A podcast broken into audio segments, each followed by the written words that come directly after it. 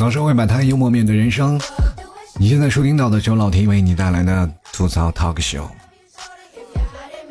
这两天是不是有很多的单身男同事们就感觉有些萎靡不振啊？跟你们说，不要着急，这个病呢，可能等林志玲结完婚以后，你就会好了。我有个朋友啊，林志玲的死忠粉，死忠到什么地步啊？就是没事溜达上个厕所，都要用林志玲的导航。前两天，林志玲播出她说的心，她要结婚了，当时她就心碎了。我就劝她，我说林志玲结婚呢没有办法，你看都四十多岁了，你也不去追她，你说她等到你了，她伤心了呀。你就想想这件事情，不能怪林志玲，跟林志玲一点关系都没有，就怪你，你个渣男，你知道吗？啊，我就自己我喜欢他，我为什么我就变成渣男了？我也碰不到他呀。你知道吗？那是你的女神，对不对？你知道你碰不到他，你就应该膜拜他结婚了，你应该送祝福你，而不是在这里心碎，你知道吗？我就是不行，我受不了。我现在我再也不听林志玲了，我要把我的导航换成郭德纲。我说这人你是不是有病啊？其实那天林志玲结婚了，我是抱有很大的祝福的心理啊。作为老 T 来说，我也很喜欢林志玲，尤其林志玲那个站起来。非常的嗲，因为林志玲给我们的印象啊，就一直很高啊，而且说话那个也比较嗲。但是我们作为心目当中，我们去看啊，就包括江苏卫视那个春晚，简直就是林志玲举办的嘛，那这林志玲的专场演唱会啊，那是，对吧？整场江苏卫视的一个跨年演跨年晚会啊，林志玲穿插到整场。各位朋友们，有些时候我就觉得林志玲就是做到这样的一个程度了，她还非常的努力。当然了，到四十五岁了，她也终于把自己嫁出去了。我们真的应该祝福。你去想想，如果她到六十岁还没有结婚，那个时候啊。但是我们从另一个角度去讲啊，林志玲结婚确实是给予她自己，包括给予很多人都有一个很大的支持和扶持。你说为什么呢？就是包括林志玲，至少在这个时候结婚了，她就再也不用去每次要花时间去让自己变年轻了吗？终于可以放开胆子了，哎呀，我就坐着轮椅给你慢慢变老，是吧？慢慢摇。其实这个人生呢，跟各位来讲，不管你在什么时候遇到了你的真爱，我觉得都是应该送祝福的，对不对？包括这两天老 T 忙的也是死去活来的啊，每天晚上也没怎么看新闻。其实我每天我都会比较关注新闻的，每天就在看新闻。然后这两天呢，突然有个朋友跟我说了，哎，林志玲结婚了。我当时我觉得，哎，特别诧异。我因为那时候我还不知道林志玲结婚了，对吧？然后我也不知道我这个朋友他心碎，就是因为我知道了这件事情，我才就给他打电话，我说你到底怎么回事？结果那个在那崩溃呢，是吧？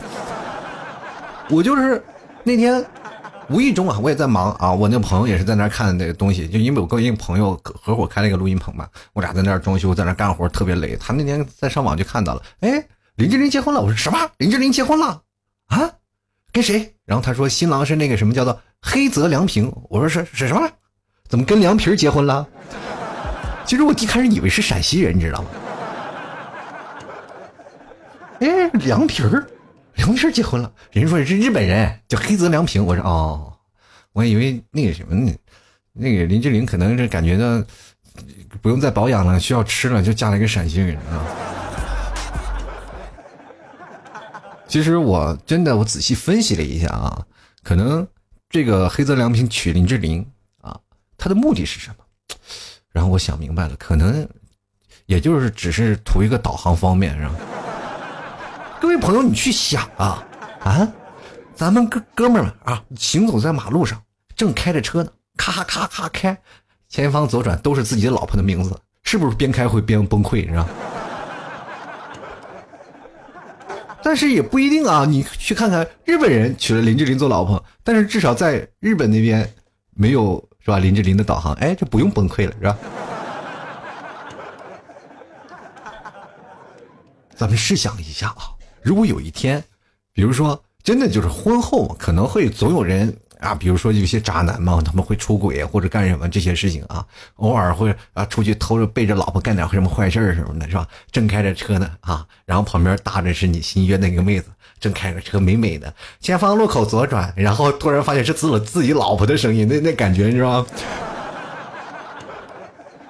容易引起交通事故，知道吧？所以这件事情就很让人值得深思啊！哎，原来林志玲嫁给一个日本人，可能才是标配啊！是不是？各位朋友，你去想想，如果你是娶林志玲那个男人，如果你开着车，如果放着个导航不是林志玲的声音，你会不会死得很惨？咱们自己去想一想啊，对不对？这就是名人效应嘛。但是我们仔细来分享一下啊，就是我通过林志玲结婚以后，我就发现了一个问题，什么问题？你看大 S 结婚了，新郎不是周渝民；林熙蕾结婚了，新郎不是朱孝天；许若萱结婚了，新郎不是吴建豪；林志玲也结婚了，新郎不是言承旭啊。各位朋友，咱们仔细推敲一下。这个组合是什么组合？F 四曾经是我们小时候最羡慕，然后最憧憬的一个组合，帅气逼人。结果长大了以后，谁知道他们长成悲剧了呢？想想都心酸。这个组合真的，你喜欢的人就不会和你在一起。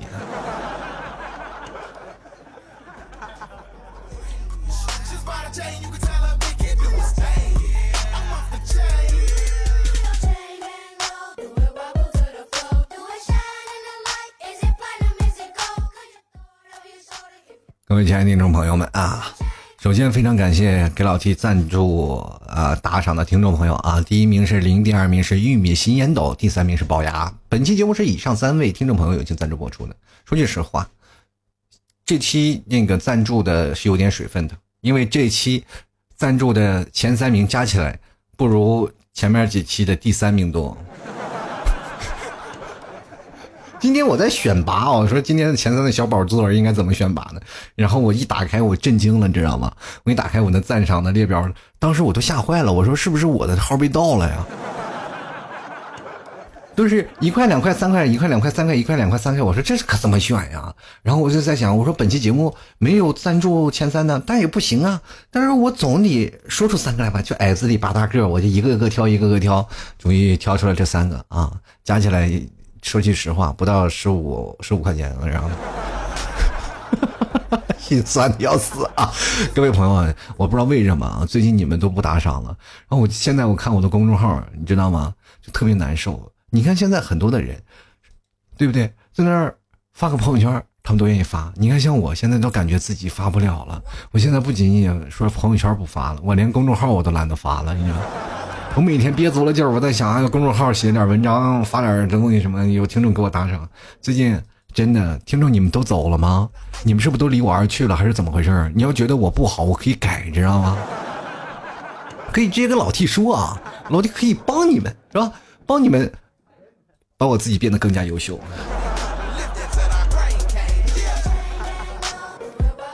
真的不得不说啊，现在科技真是发达了。我就现在足不出户，就被千里以外的陌生人气到脑壳疼，你知道吗？你说啊，现在我的好多朋友啊，就很久也像我一样都不发朋友圈，就是偶尔发一次呢，就是什么录取通知书啊，那个练出了腹肌，然后那个收到了 offer，那个成经成功晋升了经理啊，有的人呢买了好车，买了好房，啊，感觉啊，就那种大家好像都不闷声发大财。就大家不说话，都在默默努力，然后一鸣惊人。我也不知道咋回事我非常害怕。然后这件事情，我也就默默的，我跑到了一鸣什么酸奶吧，我就喝了杯酸奶，发了个朋友圈啥的。你们一鸣惊人，还不能让我一鸣酸奶吗？对不对？我这种强行，只是我觉得他应该给我个广告费啥的。要不是这个段子他们有谐音，我真的不会用的。这天我终于发现了，我为什么不发朋友圈？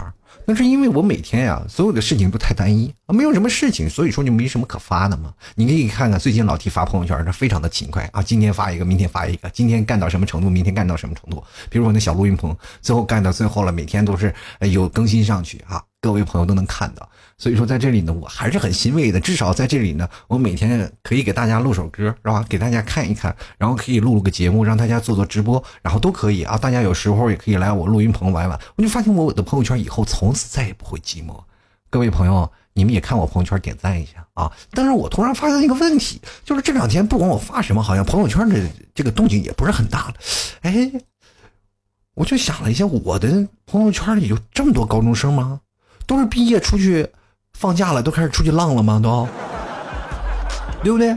那我的生命当中也不可能全都是朋友吧，全是这些小朋友，也有很多上班的人。哎，这到底是怎么回事呢？这几天我的节目全都被下架了吗？还是大家都不听了呢？就让我感产产生了深深深的怀疑啊。呃，不过呢，最近我又听到一个风声啊，我的一个听众，忠实听众，他叫小曼。然后那天我们在群里啊，就是专门我有个江浙沪的聊天群，然后有个人给我发了一个，说是你们不觉得“曼”这个字很有女人味吗？比如说像曼玲啊、曼玉啊、曼春是吧？然后。这个我们那个群友叫小曼，就包括老 T 这个现在吐槽 talk show 的 logo 也是这个小曼设计的，但是这个 logo 设计的很有他的味道啊，就是很有他自己的设计方案，就是按照他的脸设计的比较圆啊。然后当时我就说啊，就是小曼这个脸是吧，确实是一个女人的标榜是吧？脸大屁股大还能生孩子啊，生儿子是吧？屁股。他那天说老 T 你是在夸我吗？我说我绝对是在夸你，你知道吗？但是我就觉得这个慢真的有女人味吗？然后我就仔细想想我的童年，不是也有慢吗？奥特曼不是慢吗？奥特曼有女人味吗？哎，奥特曼有如果有女人味的话，那我们童年不是就被毁掉了吗？其实最近我也很难受嘛，就是因为最近压力也特别大，包括闹这个棚子，现在怎么说呢，也是。啊，费尽了很多周折，然后我们俩其实都没钱，都穷的已经，怎么说呢，都已经真的不能糊口了。然后我们俩是为了梦想啊，他要唱歌是吧？他要那那个什么，我要做节目，说所以说搭了这么一个棚子，因为为了这个紧衣缩食，然后也没有办法，说是说搭的特别好嘛。然后包括付了房租呀，然后再买这些材料呀，又找找工人去做这件事情，然后突然发现能省则省嘛，省着省着省，最后突然发现。搭出来一个怎么说呢？就是半成品啊，然后自己也节省那个工时嘛，也不想让让别人贴了是吧？就我俩自己去贴，买的那个材料都是便宜的，所以说就特别痛苦。然后我俩就想了，是不是慢慢慢慢去好起来嘛？如果要好起来就闹，然后好不起来呢？我们俩第一个问题不是说想让这个录音棚更好，而是想着，哎呀，这个家伙要拆的时候该怎么办呢？因为留给我们的时间不多了，所以说各位朋友，时间可以过来玩一下啊，支持一下老天。然后最近我就感觉就是有些不顺了嘛，就是感觉生活当中还有很多的事让人特别难受啊。然后很多的朋友也劝我，哎，老天，你就相信吧，有些事情就是好事多磨。我就信你个大头鬼！我现在我都快磨成真了，好事去哪儿了呢？对不对？前两天就特别有意思啊，人说话就不能有什么口误，就是人一忙了嘛，就很容易出现一些口误的问题。那天呢，有快递小哥让我取快递啊，然后哎，你的快递到了，麻烦来取一下。我当时我说我没有时间，我那时候正忙着嘛，贴东西。然后我说我哎，我没有时间啊，小哥，你帮我放鸟巢吧。其实那个东西叫蜂巢吧，啊，就蜂巢。当时一说秃秃噜嘴了，我就说是放鸟巢吧。然后快递小哥给我来一句，那那这样吧，我给你放水立方好了。当时我就要了那个快递小哥的手机号，我说你愿不愿意做我的段子手啊？真的啊，每一个快递小哥他们都是段子手，不仅仅是快递小哥啊，就包括那些送外卖的小哥也是段子手。那天我也是，然后中午不是去叫外卖嘛，然后中午叫外卖，然后我就叫了，叫了外卖以后呢。我在那等啊，就等外卖。然后待会儿噔噔噔，快递小哥就进来了，拿外卖。本来拿完外卖我就可以进去了，然后关上门就走了嘛。然后那快外卖小哥可能还打着电话进来，然后说：“哎，你的餐是吧？”我说：“我的我的餐。”我就把那快递我的那个外卖我就放到这儿了。我就准备要进屋呀，突然听到那快递小哥说：“喂啊，你花个四五十你还报备，你还算不算男人？”当时我听，我操，这个外卖小哥好霸气啊！然后接着那外卖说：“晚上出来烧烤，是兄弟就出来啊。”晚上我也不接单了。我当时我说，现在外卖小哥都这么嚣张了吗？然后待会儿呢，然后我就看看那个外卖小哥把电话嘎啦咔挂了，然后他没走，他站在那儿，然后拿起手机，然后轻声细语：“哎，喂，老婆，晚上我能不能和朋友出去吃个烧烤？我们好久没有见他们了啊。”然后我其实我心里并没有嘲笑他的意思，我更多的是出于理解。朋友们啊。谈恋爱这件事情呢，男人在外面一定要面子啊！这个男人如果有一天死，可能就是死在面子上啊！真的啊！我就特别受不了那些女生不给男生面子的人坐在那里。你知道，男生啊，就是真的，你可以不给他钱啊，你可以不给他钱，然后就让他就是说怎么说呢，在人面前有面子就行了。你回到家里跪搓衣板，他马上麻溜的就给你跪了，因为他舍不得你，他也离不开你。但是你不能在人前不给他面子啊！快走，那还回不回家？我觉得这样的话，男生就会被他的兄弟瞧不起啊。所以说，有些男生爱。装啊，或者爱什么呀，或者爱吵闹呀，你往往都是因为丢面子的事儿啊。跟各位朋友来讲，男生呢是什么呢？就跟那个大毛知道吧？就像很多的朋友就说我就是一种大毛，你顺着毛捋啊，你顺着毛只要捋顺了它，它一痒了，你干什么它都没有问题啊。你但你不能触碰它的逆鳞啊，说狗急了还会跳墙呢，是不是？女生呢，咱们要怎么说呢？认错就完了，你 不要想着什么顺毛捋这逆毛捋，你你永远不知道他在在想什么，对不对？所以说这件事情呢，就是两个方面，男生呢就给他哎安抚一下就 OK 了。最近我突然发现了一件事情，就是因为你知道咱家小小 T 啊在那里，然后他耍脾气，怎么安抚都不行，是吧？啊就在那哭，那你就得抱起来安抚安抚。啊，好了好了，乖啊！长大了以后，爸带你去唱 KTV 啊，瞬间好了，不哭了。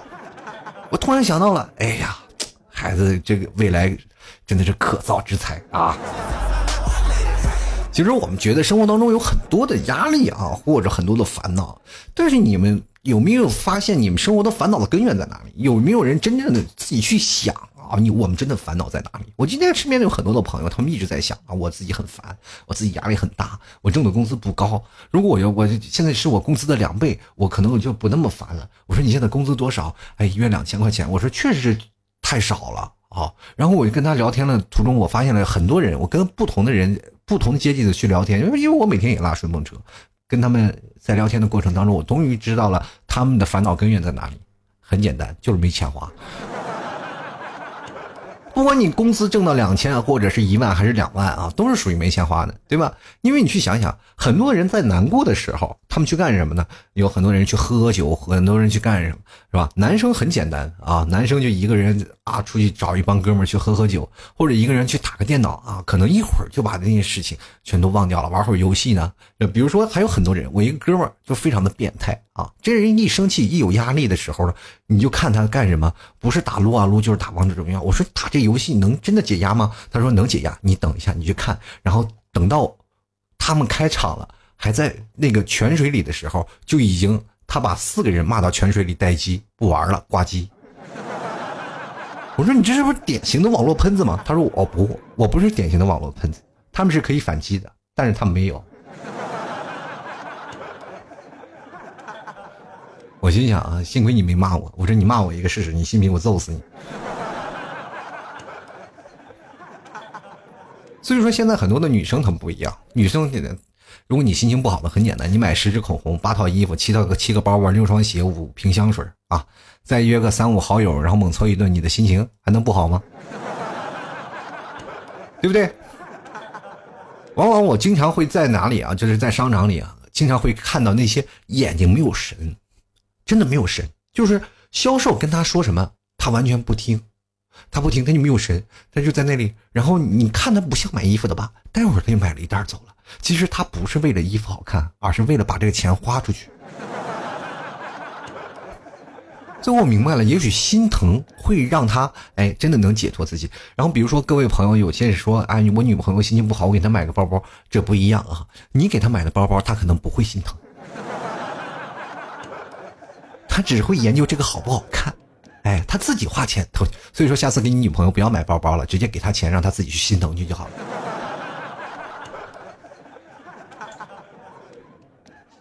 然后呢，我也跟大家所谓的啊，很多的单身的男士啊，就比如说像林志玲现在已经结婚了嘛，你们现在还有很多单身，还依然会感觉到特别痛苦，为什么？就是林志玲已经脱单了，你还是单身的，就是而且你还有比他。有更好的什么年龄优势是不是？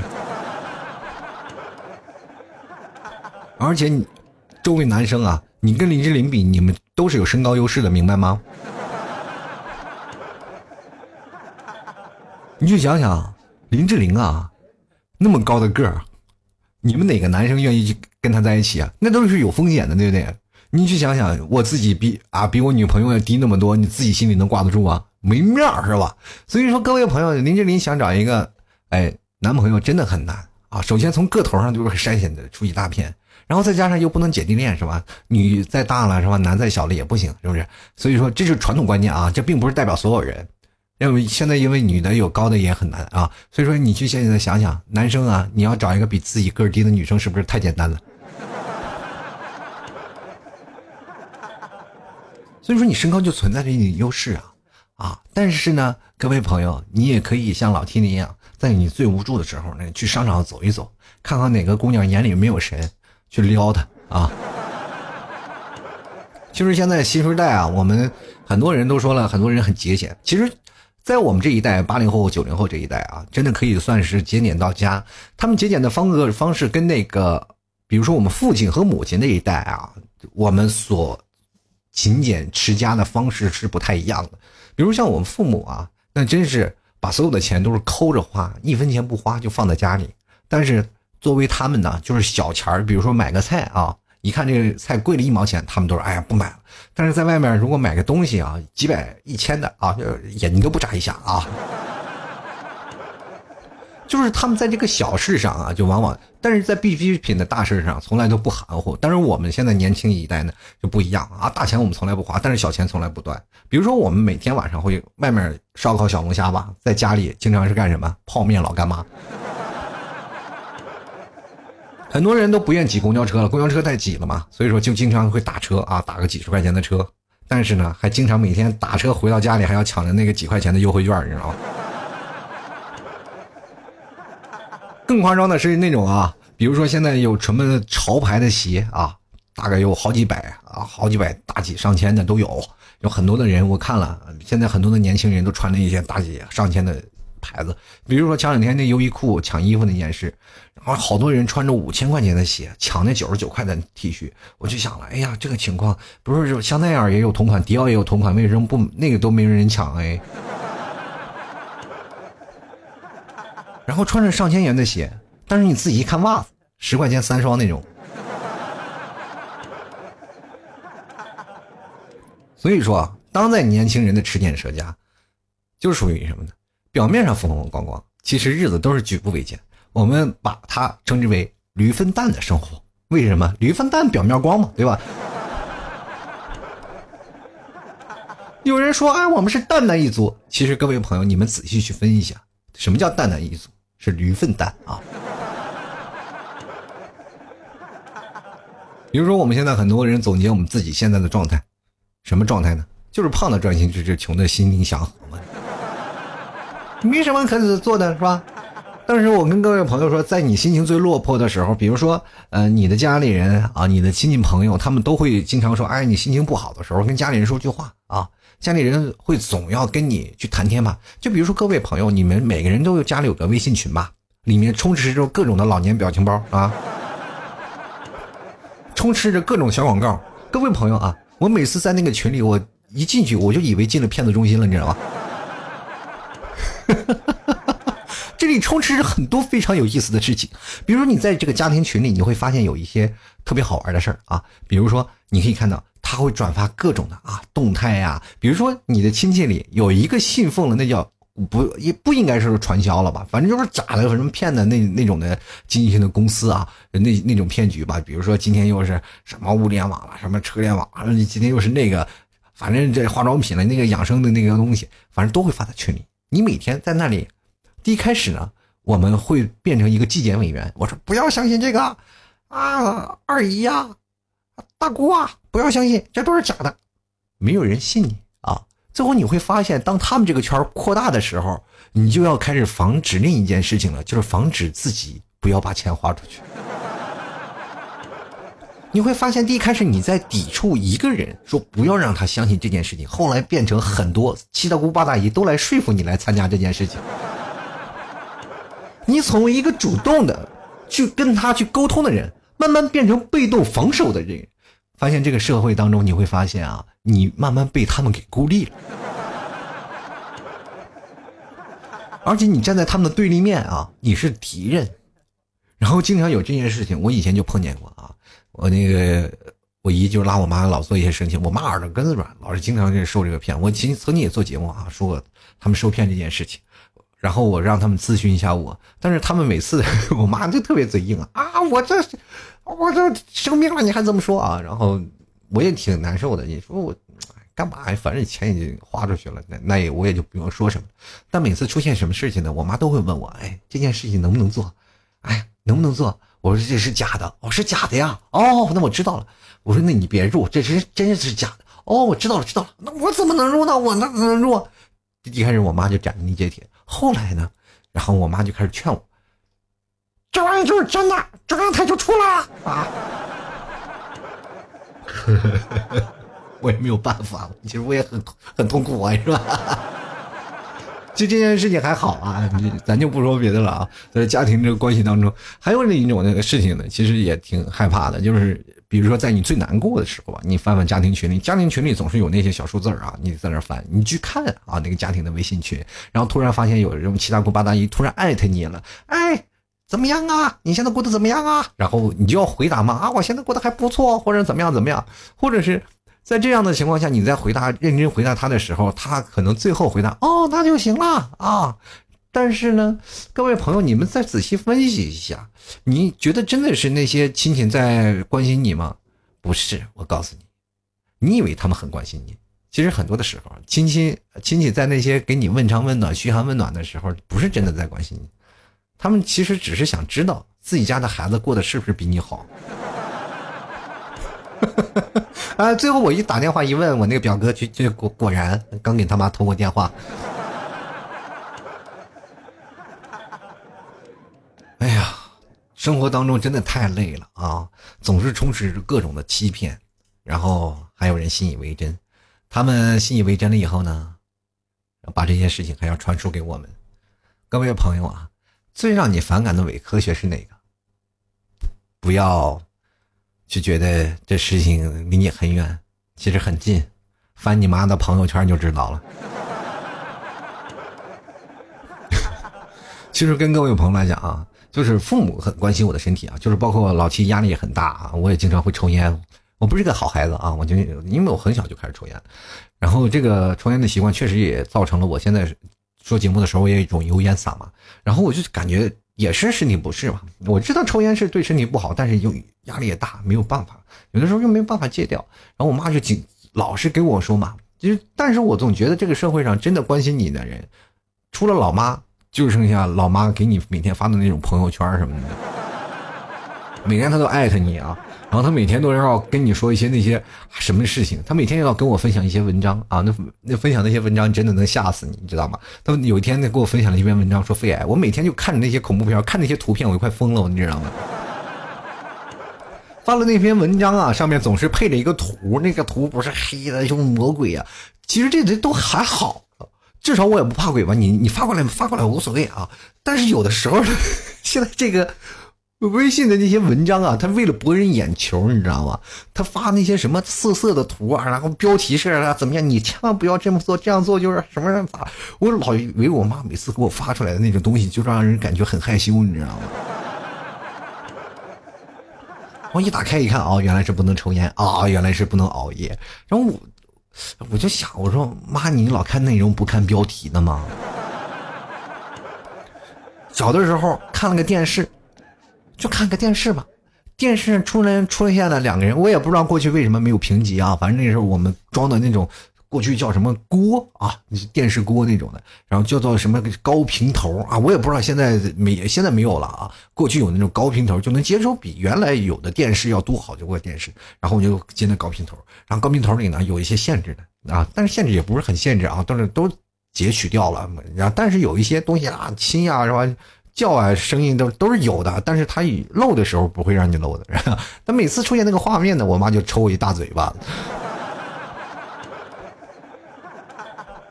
整部一部电视看出来，我挨打一顿不说，但是他还打的不明不白，你知道吗？现在可好啊！你啥意思？我成人了是吧？你就给我发那些让人少儿不宜的事情啊！哎，每天推的那些东西，你观念反差特别大，你知道吗？他发出来那些东西都是那种什么养生文章，但是养生文章那个图片那么暴露，真的是让人点一下都感觉脸红，你知道吗？最可气的还不是这件事情，最可气的是我没有看啊。然后我妈总是打电话问我：“你看了吗？你看了吗？”哎，还你说我，我就是个纯洁的孩子，干嘛要逼我？其实我们在家里充斥着老一辈子很多种那种观念啊，就比如说像父母那一辈，总是有一些观念要传输给我们啊，就是什么过。一些穷讲究嘛，比如说像我搬家啊，一搬家是吧，米进来，然后点着香先转一圈是吧？咱们买车呀什么都要在车上系红布啊。其实这也是图个吉利嘛，中国的传统都是传统了好多年。但是有些东西你要是事事都要讲究，就觉得有点害怕了，对吧？然后总是有什么，比如小的时候，我们那些俗俗称为那种的讲究，其实是一种伪科学了。啊，现在科学跟中国的迷封建迷信是成了一种鲜活的对比嘛？就是万事不能用科学所能解决的问题，就是不能够回答的问题，都是迷信。但是各位朋友，你们会发现一个问题啊，就是咱们比如说，这是在中国，这是迷信嘛，对吧？封建迷信就是说你在用无法用科学的手段来解释的事情，它发生的就是封建迷信。但是各位朋友，我们还有一件事情，就是国际，如果我们放到国际上，就是。如果不能用科学佐证的东西，它就是哲学啊。所以说，各位朋友啊，所谓的封建迷信啊，就是哲学，而且大学专门有一个课堂就学哲学的。我就觉得中国大学是不是应该也闹一一篇那个叫做什么？中国大学也应该专门开一堂课，叫做封建迷信。其实真的可以有啊，各位朋友，我们仔细去研究研究，有些的那个封建迷信啊，真的不是说我们用科学的依据能解释出来的，有很多种的方式，确实是啊。过去比如说像夜哭郎，然后现在我们知道了嘛，像我的孩子也是半夜哭，我以前小的时候也是半夜哭，然后现现在的医学手段发达了，过去没有啊，过去的那个叫做什么孩子叫肠绞痛吧，就是半夜有肠胀气啊，孩子会哭，那我小的时候我没有，这所以说我妈就什么，是以为我是夜哭郎是吧？夜哭郎怎么说呢？是吧？也给我拿那个什么小黄纸，写着什么天黄黄地黄黄，什么天灵灵地灵灵，是吧？那就家里有夜哭郎怎么样？反正写串儿要贴电线杆子上，逢人说如果给摘掉了，就说明我哎，我就不用哭了。后来我还是哭。后来他们总觉得我有天我妈就做梦，梦见了是什么呢？说是我因为我没有见过太爷爷和太姥姥啊，太爷爷和太奶奶。然后那天说呢，我妈梦见在窗户那边趴着看我呢啊。于是乎呢，我妈说：“哎呀，这孩子可能是被鬼吓的。”于是乎，往那个枕头底下放了个剪刀，哎，我就不哭了。这，这是真事儿啊，这是真事儿啊，就我没跟大家讲过。所以说，各位朋友，这件事情，有些事情我也不知道为什么插了把剪刀也不敢肠绞痛了。可能那个时候，因为小的时候的记忆是会碎片化的，等你长大了你会忘掉，你知道吗？反正这个有两种解释：第一个是剪刀真的是把我这太爷爷太奶奶给吓走了；第二个呢？可能呢，就是因为我那个时候比较害怕，怕那个剪刀，我妈已经动了杀意了啊！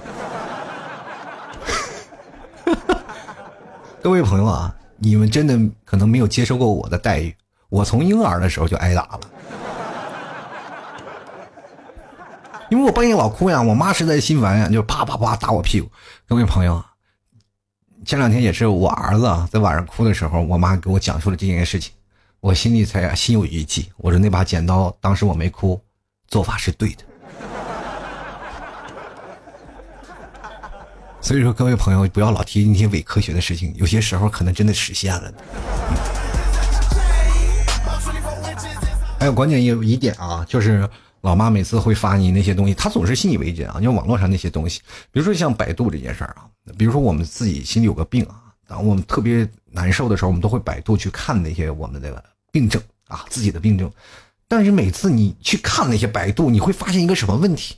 是不是感觉每次那好多的东西都跟好像跟自己的症状特别贴合？然后当仔细去研究研究，发现自己时日无多。每次你相信百度那件事情你的时候，你就感觉自己真的活不了多久了啊！然后你自己就真不行了。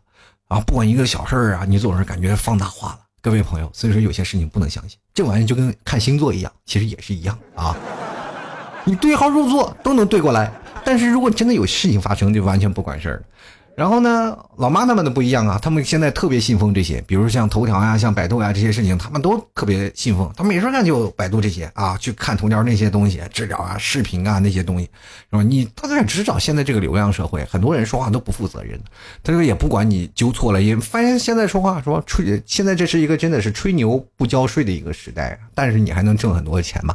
所以说他们现在开始特别信奉啊，他们一信奉了就开始给我们传输，关键是传输这件事情咱真不可怕。啊，就比如说过去我妈每天给我推送各篇养生文章，推荐这些东西无所谓啊，这些东西我看不看，我放丢在一边，我也不管。但是呢，我妈不是因为我孩子出生了，我妈要过来帮忙照顾吗？那就还好了，这下可好了，终于放手一搏了啊！每天给我做各种的什么防癌汤啊，啊，各种的养生食品呀，什么各种的养生茶呀。各位朋友，我感觉我现在身体就是我妈的试验田，你知道吗？你没有办法反驳他啊！他说网上说是好的，好吧，我真真的无话可讲啊。其实当然知道了，父母都是对自己好，但有些时候真的你也没有办法去佐证他们，因为确实说在你已经超出你的认知范围。我因为我们不能驳实到所有的事情都真正的它是假的吧，对吧？当我们去努力证实一件事情，我们会发现真的费时费力。哎，反正喝一口汤又死不了啊。好了，各位亲爱的听众朋友，欢迎关注老 T 为你带来的吐槽 talk 秀啊！各位朋友，如果要喜欢老 T 的，欢迎关注老 T 的微信公众号啊，在微信里搜索主播老 T 啊，添加关注一下。在每天都会有一篇嗯老 T 发出的文章，在文章的最下方有一个喜欢作者或者是赞赏作者，大家点一下给老 T 赞赏。最近为什么没人给赞赏了？你们都怎么了？都不听节目了是吧？你就以为老 T 混不下去了是吧？是不是？就是以为混得好了，没有啊！老七现在真的已经快混不下去了。这两天我真愁，头发一把一把的掉。那有的时候我都感觉自己头发掉掉成这样了，我都自己特别难受啊！我以为我都回到清朝当皇帝去了，知道吗？就梦回的清朝。我说为什么现在这好多人爱看清朝的剧，就是因为可能是各位朋友也是掉头发嘛，对吧？啊，真的是特别难受啊！如果各位朋友真的。可怜可怜老 T 啊，给老 T 文章打个赏，赞赏前三名将会获得本期节目的赞助权啊！本期节目是你赞助权，我不知道为什么这这怎么了？我节目里提到你的名字，你不觉得荣幸吗？这好歹也有几万的听众朋友啊啊，对不对？还有各位朋友可以关注老 T 的私人微信号啊，在微信里搜索老 T。二零一二，这是老 T 的私人微信号啊，然后可以关注老 T 的朋友圈，因为有一些人可能说我收听平台不更新了或者怎么回事儿，我都会在我的微信号里跟大家啊做统一回复啊，或者是在微信号里发一些大家。如果有什么问题，翻翻朋友圈，你就知道什么问题了啊！就比如说看看老 T 以前发的朋友圈啊，不要过来说啊，老 T 你为什么这个没更新，那个没更新？大家直接看朋友圈就可以了啊！所所有的问题我都会在朋友圈更新啊，因为我不可能每个人都要回复嘛。然后因为我现在在添加人啊，一直在添加，我不，而且我也不可能第一时间会回复你，好吧？所以说，各位朋友喜欢老 T 的还可以，呃。别忘了购买老 T 家特产牛肉干哈，直接登录到淘宝搜索老 T 家特产牛肉干进行购买。如果各位朋友还是找不到的话，可以直接在微信里问我啊，就加我好友，老 T 我要卖你家牛肉干，我要卖你这个买你这个啊，直接跟老 T 私信啊，老 T 会马上给你分享链接。哎，我这对于这件事情我还是非常主动的啊。直接在淘宝里搜索“老崔家特产牛肉干”，记着啊，这个如果你要不确定是我的话，你说哎呀，这个是不是老 T 啊？你一定要发个暗号是吧？吐槽社会百态，幽默面对人生，我就不想再多做奥数了啊！因为今天有一个朋友给我来发了一个吐槽社会时态，我说你有，哎，吐槽社会时态，我说你是不是打错字了？应该是吐槽社会失态吧？要不然你吐槽个变态也行啊。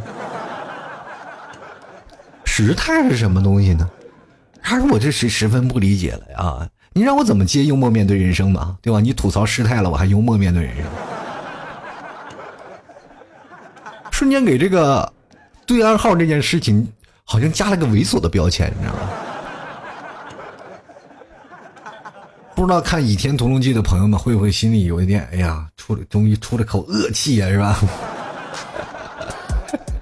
啊，我这张无忌粉儿啊，吐槽失态啊，吐槽失态。还有朋友啊，也可以关注老 T 的新浪微博主播老 T 啊，希望各位朋友多多支持。还有老 T 家的吐槽咖啡，还有吐槽的半袖的 T 恤啊。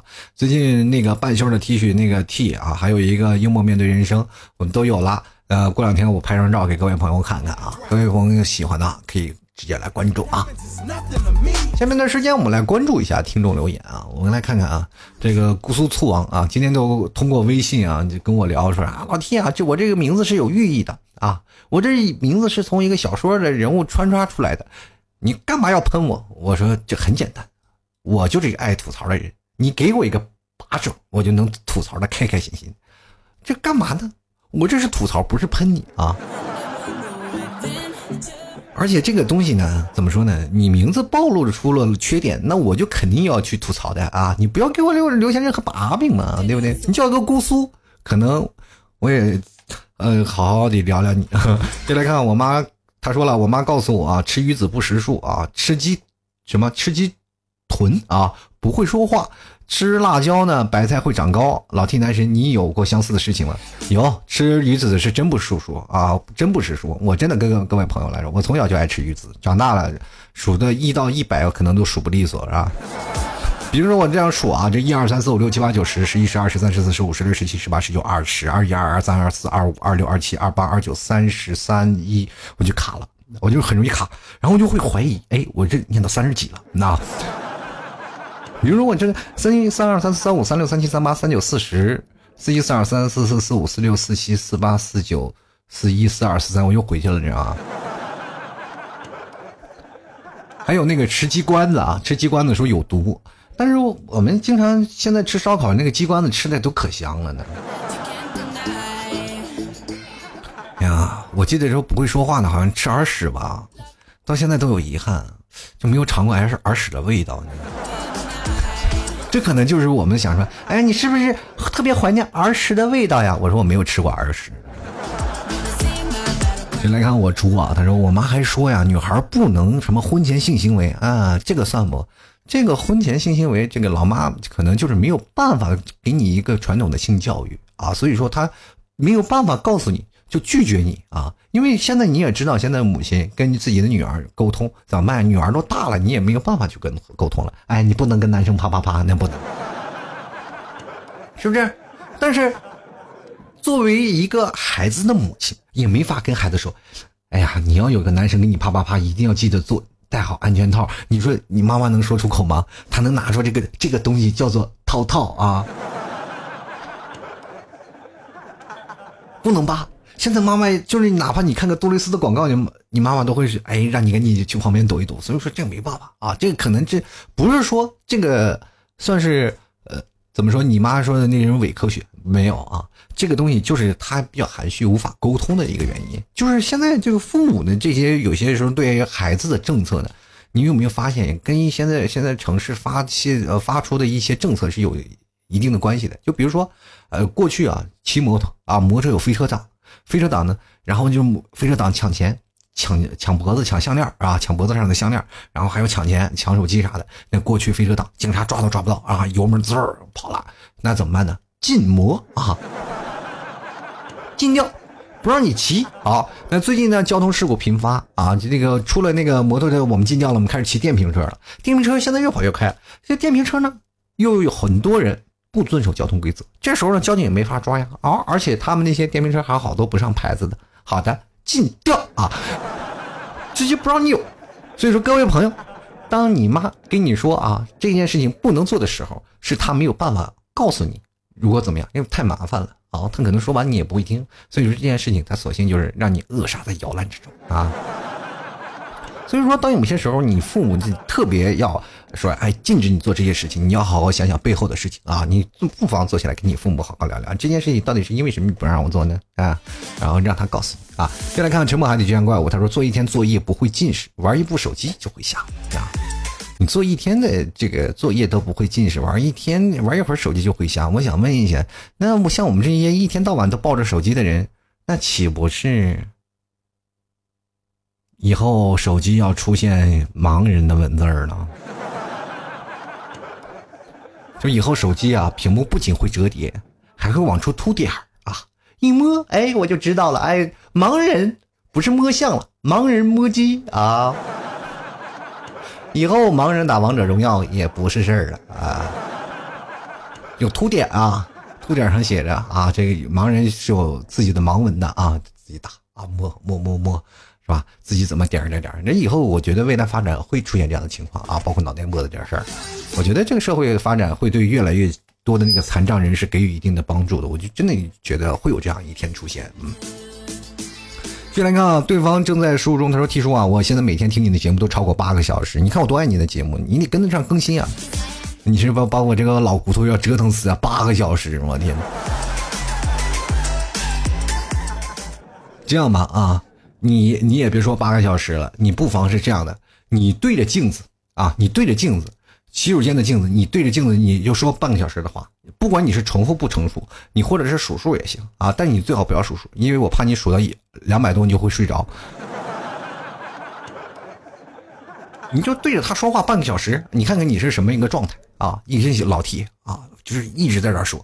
然后前两天有个听众朋友跟我说：“老 T 啊，你这个做节目不行啊。”我说：“怎么不行了？”哎，你这节目这个为什么老是穿插一些音乐啊？就是比如说我正说着话呢。我会放一点音乐啊，就是背景音乐会往起拉一点啊，这。我说正常的电台操作呀，啊，经常会有这样的事情，会防止尴尬呀，又有喘口气儿吧，我脑子要动动思路吧，我要想，我总要添个音乐吧。如果各位朋友你去想，如果在电台当中发现这样的事情，这就是事故了，懂吗？你刚才听着是不是突然感觉，哎呀，T 书丢了，报警啊？是不是？但是如果你要是放点音乐，我在想，哎，事情是这样的，它又有节奏又是什么东西？这为什么很多人反对呢？然后那天我就跟那听众说，我说能不能给我喘口气儿的机会？电台主播也说一个小时，他们中间会放音乐的好吗？我没有办法放音乐啊，我一说就要说一个小时啊，所以说真的挺痛苦的。也希望各位朋友给点理解啊，挺不容易的。但是我发现现在哪怕我说一个小时，但是很多人呢，有的人喜欢听时间长的，但有的人喜欢听时间短的。我发现现在比较火的节目都是十几十来分钟啊，十几二十分钟，然后我还坚持一个小时，我就觉得我是不是有点错误了啊？我真的应该出一些短而精的节目。啊，大概十几二十分的时候，我也不累啊，大家听着也不累。至少有些人听过一期节目，居然听个七八回，说老是听忘了在哪儿。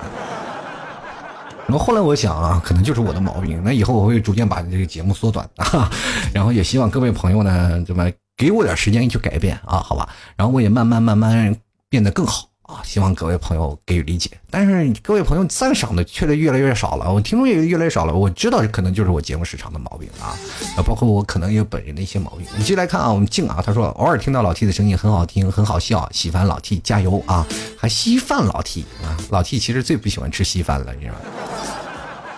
那么老是灌大肚。进来看左木之学啊，他说了，人家明明是正月理发思舅舅啊，思。啊，思念的思，说然后一直被误传变成了死舅舅啊。然后呢，不过有些老人说的话还是对的，比如说口腔溃疡多吃呃西红柿呀，这还真管用啊。这个老一辈说的好多呢，都管用。你比如说过去有一种就《本草纲目》当中啊，就是有一个记载，就是如果你肚子疼了，干什么呢？走到一个胡同的十字路口学驴叫。啊，其实过去有很多种方式啊，就是把。哎，就五花八门的东西，但是这玩意东西确实能治病啊，那个就特别奇怪。我们接着来看啊，呃，Cito in her heart，他说基本上全中，在我的记忆中呢，牙掉了就要丢下水道的那个眼儿里面。还有的时候，我们就每次摔倒之后呢，爷爷奶奶、爸爸妈妈都跑过来对着摔倒的地方说：“回来吧，我的，回来吧，回来吧，我的孩儿啊！”啥意思呀？摔一跑就摔一下，我就把魂摔毛了啊！你怎么就这个？你爷爷奶奶说完这话就，感觉有点心里慌慌的呢都，就有点害怕哈。但是我们家也有传统那个东西，就是比如说特别有意思，就是我们家吃饭吃饭吃饭吃饭吃个筷子掉了，然后啪，我妈就会给我一巴掌，是就是反正这个寓意不好嘛，就吃饭掉筷子就就得打一巴掌。呃，各位朋友，你们以前不是在我如果有幸来我们家吃饭的话，我妈在你旁边，然后你故意把筷子掉了，我会帮着我妈打你的啊。我妈肯定有点不好意思，下不去手。进来看啊，无名啊，这这个朋友没有名字。他说，老妈认定哪一种食物有营养呢？就大量让我进食那种食物，什么木耳啊、黄花菜呀。可是我是真受不了黄花菜那味道。那这黄花菜多好吃呀！那只不过有些人不认识。我觉得黄花菜蛮香的，我就是从小就爱吃那玩意儿。你继续来看啊，欢喜啊，他说耳屎不能吃，对我影响最大。每次挖耳朵呢，看到耳屎就离得远远的，生怕那就飞进我的嘴里，然后变成哑巴了。你说？然后我觉得呢，我小时候真的应该吃吃个耳屎。如果变成哑巴了以后，也不用做节目这么累了，还没有人给打赏啊。是早能，如果要真的有预言是吧？能预言到是吧？你未来以后总有一天老 T 会变成一个，是吧？一个男主播，然后做的节目没有人听，还没有人打赏。那我现在我那时候为啥不把自己直接吃点耳屎变成哑巴了？也不会到现在还有遗憾呢？儿时的味道都没有了。进来看啊，歪啥说了说我妈不迷信，没有太受罪啊。今天的那个微信公众号文章来说呢，提出估计是感受颇多的。对我妈就是老。不是迷信嘛？那就是信的事儿比较多。进来看啊，这个也是没有名字。他说正月不理发呢，也深有感触。正月初二在理发的路上出了一场车祸，然后呢，以后就看到车呢就绕着走。正月打死不去理发，看着车绕着走。哎呦，想必你是现在是足不出户了哟。现在哪条路上没有车？你告诉我。哎呀，估计是大山上车上不去，你知道没？先来看小芝啊，他说还好我爸妈比较开明，基本上没啥实验，就会突然想做一些什么酸奶啊、榨汁儿啊、煮茶的搭档啊，搭配起来让我们喝。不过我爸啊，主要是实验对象，还会找营养师开一些调理身体的糊糊给我们吃。除了味道不是特别好，效果还挺好的呢。那都是一些养生的事儿啊。我们继续来看啊，嗯，如果你要想养生呢，哎，看看老 T 家卖的红糖啊，最近红糖在朋友圈。这个各位朋友都能可以看到啊，直接关注老 T 的私人微信老 T 二零一二啊，里面有红糖，什么枸杞呀，什么红枣呀，对于女生也特别好。男生吃那个枸杞，各位朋友上了年岁了不保养一下，你真的都是被女生拉得很远的。红糖可以直接食用，也可以泡水喝啊。各位朋友可以看一看，是吧？你觉得没有枸杞，红糖里面就裹着枸杞啊。关注我的朋友圈或老 T 的。啊，淘宝店铺啊，都可以啊，都可以看到那个红糖的购买。接着看啊，娟儿他说了，我看到扔牙齿的我就笑出了声。老提原来你啊，你们那里跟我们这里的习俗啊也是一样的，不是跟我们那里，我是全天下的习俗估计都是这样。说看来天下的父母都一样啊，不分地界嘛。记得我小时候，父母也是这么说啊，害得我每次啊，这个下牙呢就往房顶上扔上去，会掉下来啊，又满地的找自己牙齿，然后找到了再扔，有时候还扔不到了啊，自己就给着急呀，就生怕因为没有扔到房顶而长不出牙齿啊，上牙就扔床下面，可是呢又担心被老鼠叼走的话，你们家什么地方还有老鼠呢？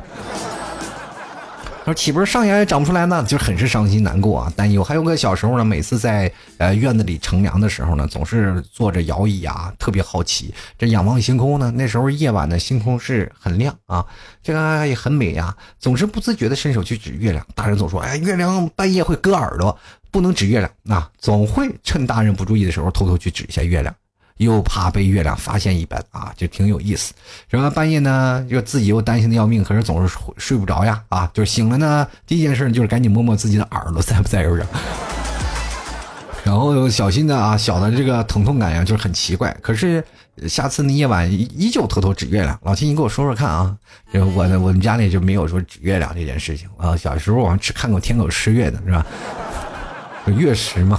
啊，天狗吃月，但是指月亮会割耳朵这件事情我是没有听过的。哎呀，这个天哪，这指月亮，你给我下来呀！啊，可能是这样吧。如果你要是个男生的话，就可能不太好；女生的话，应该还还好啊。这个可能是你一指嫦娥了，人别人就嫦娥觉得不高兴了，是吧？可能吴刚的斧子就飞下来了。就来看看伏羲丁啊，他说了正月不理头这件事情我深有体会。大一放假啊，大一我们放假回家过年，看起来精神一点，就顺便把头给理了。结果，哎呀，我被我追啊，这个被我追着满房间跑不说呢，压岁钱也被扣了。我容易吗？我这？我觉得这件事情呢，咱们作为小的一辈来说呢，就应该啊，用一种的方式跟自己的舅舅说话。就是舅舅跟舅舅说，哎，舅舅呀，你这个月要给我压岁钱，要多给一点。他就是说，为啥要给你压岁钱？你信不信我明天我就去理发去？你要想长命百岁，你就给我压岁钱多一点，否则我就跟你没完，你知道吗？好了，各位亲爱的听众朋友啊，其实，在这些事儿啊，不管男的好，女的也罢，我们在这个小的时候总是有一些事儿，就真的说不清道不明的一些关系啊，总是被装进里。包括我们都大了，我们也没有办法逃脱这些魔掌，但是我们不能过多于抱怨，知道吗？我们要用心灵的那种感受去感化他。你就想想，我们小时候也很淘气啊，在那个淘气的时候，他们用他们的包容，用他们的棍棒俘虏 棍棒是吧？用棍棒抚育我们的长大啊！其实我们从小到大成长的过程当中呢，其实啊，放在我们现在自己的思绪，我们自己反想一下，我们觉得，哎，小的时候可能在那个教育理念的关系，或者在那个环境下，我们他们也是没有办法啊，被迫选择这样，因为他们那个时候工作的压力要比我们这个时候要大，因为你知道，过去父母他们那是国有企业，挣的工资特别少，我记得我妈他们那时候才四十五十的块钱。啊，还要养我们，对吧？然后还要把我寄在什么保姆家，是吧？那个那时候寄保姆费十几二十块钱呢，很很贵的。我妈那时候一个月才挣四十块钱，所以说这个时候呢，我们就可以体谅一下自己的父母，确实不容易。因为那个时候，你看现在的年轻人自己生了孩子，有什么爷爷奶奶啊，是吧？孩子的爷爷奶奶过来帮忙带，不是你妈带，就是呃你媳妇儿他妈带嘛，对吧？总有老人带。那过去呢，老人呢还在上班呢，对吧？就是。他们那时候生孩子比较早嘛，就是当他们生孩子的时候，呃，他们的父母也都在上班，没有人帮你带孩子，所以说那个时候就比较痛苦啊。所以说在咱们生活当中，总有一些东西要多一些体谅，多一些理解。哪怕现在多一些试验田了，我们也要苦口婆心。我们可能劝不动他，但是偷偷的把它吃掉，或偷偷把它吐掉，让他自己心里有些安慰也是对的。我最近也突然想到了，为人子女啊，就是应该是在父母有限，他们这都是出发点都是关心你嘛，对吧？都是爱你的。那我们呢，也不能多做一些让他们觉得是寒心的事情啊。有些时候，我总是在回想我前一段时间我做的节目，会在想啊，吐槽父母这些事情。但是现在去想啊，确实该吐槽的也是吐槽了。但是有些东西，我们去可以变这一项东西，就是可以我们哎变一个思路啊，既然让他们觉得舒心，又让自己不要受罪，是吧？所以说，各位朋友啊，也自己要琢磨一下，对待父母应该怎么样。其实过去我们老是在想啊，跟朋友应该怎么沟通沟通啊。然后现在很多朋友就经常问我，哎，老天啊，我怎么去社交？我不会去社交，我不会去聊天。那各位朋友，你们真的发自内心去想想，你跟你的父母真的会聊天吗？最近我才想到这个问题，跟自己父母聊天其实也是一种非常难得的社交历练体验。如果你跟你的父母都能说通了，比如说你跟你的父母的聊天沟通都没有。太多的障碍了，你会发现你在社会当中的沟通的社交能力也会逐渐升一大截啊！所以说，各位朋友，当你真的不会聊天的话，跟自己的父母聊聊天，然后跟自己的沟通一下。比如说，他作为一个养生汤，你就试着说明一下，既不让他生气，又又觉得哎，这养生汤是白做了，你试试。好了，各位亲爱的听众朋友啊，喜欢老 T 的关注老 T 的微信公众号，在微信里搜索主播老 T，添加关注就可以了。同样，各位朋友也可以关注老 T 的私人微信老 T 二零一二，这是老 T 的私人微信。有什么问题呢？比如说我节目更新不了了，或者我听不到了，可以直接在老 T 的微信的朋友圈看啊。最近我那个棚子也是搭出来了，大家也可以看到。那过两天呢，我就会把我唱的歌也会放在这里，哈哈。虽然说不好听，各位朋友将就听吧啊。还有，千万不要忘了购买老 T 家特产牛肉干儿直接登录到淘宝里搜索“老 T 家特产牛肉干儿进行购买。还有，一定要关注老 T 的微信公众号，微信公众号是主播老 T，明白吗？主播老 T 啊。然后在文章呢有一个点击文章进去，下面有一个喜欢作者，各位朋友给点个打个赏。如果觉得哎老 T 你我我没有钱啊不打赏，你捧个人场，在后面有个好看或者再看，在右下角就在右下角一个小蓝字你点击一下也是可以的，算是给老 T 一个支持吧，好吧。好了，各位亲爱的听众朋友，本期节目就到此结束了，我们下期节目再见，拜拜喽。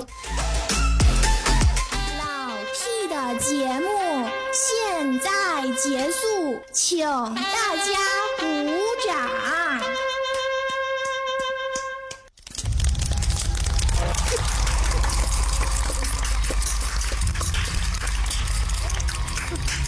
哎，老弟好，好，好，老弟好，好。